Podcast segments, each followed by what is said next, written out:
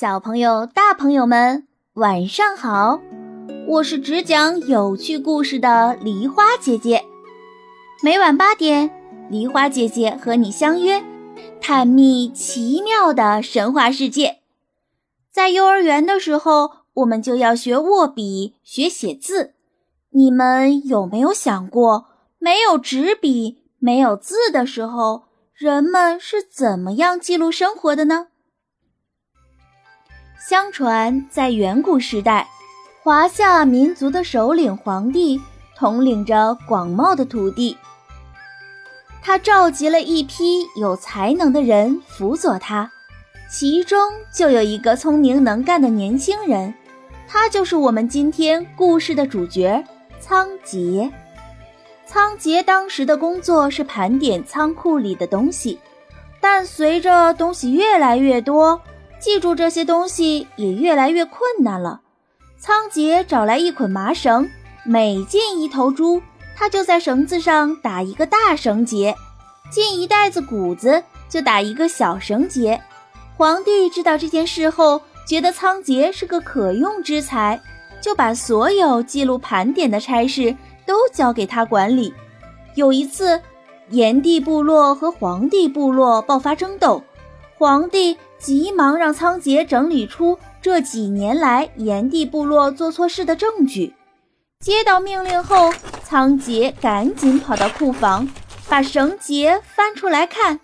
可是有的绳结因为时间久了散开了，有的绳结仓颉看了很久，也想不出这个绳结到底代表什么意思。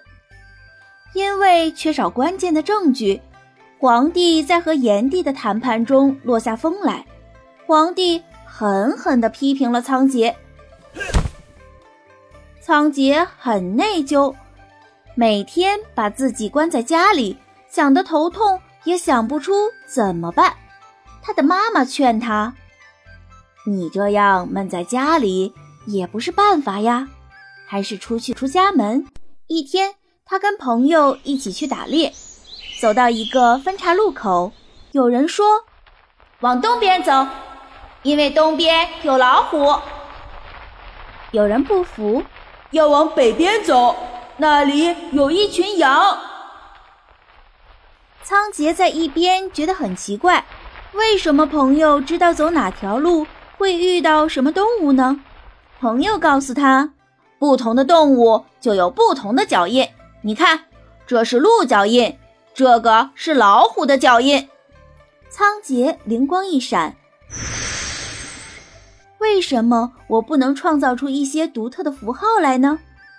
仓颉潜心创造，终于他模仿各种动植物，在石头上刻出了一个又一个符号。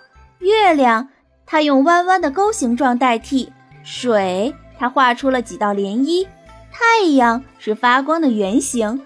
他就写出了“日”字。就这样，仓颉创造出最原始的汉字。慢慢的，所有人都用上了这种方便好用的新符号。不积跬步，无以至千里。这句话是形容只有不断的积累，才能获得成功。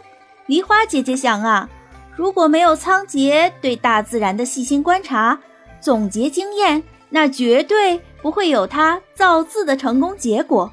有些小朋友在日常生活中常常对着作文题目不知从哪下手。其实呀，最生动的写作素材来源于生活的点滴，所以不要窝在家里啦，跟爸爸妈妈出去亲近大自然，自然也就会积累很多对风景的体验。再写文章就下笔如有神了。不妨你们也试试吧。今天的故事就讲到这里了。你们去过哪些好玩的地方呢？留言告诉梨花姐姐，有神秘的小礼物等你哦。喜欢梨花姐姐的故事，别忘了点赞、分享、订阅。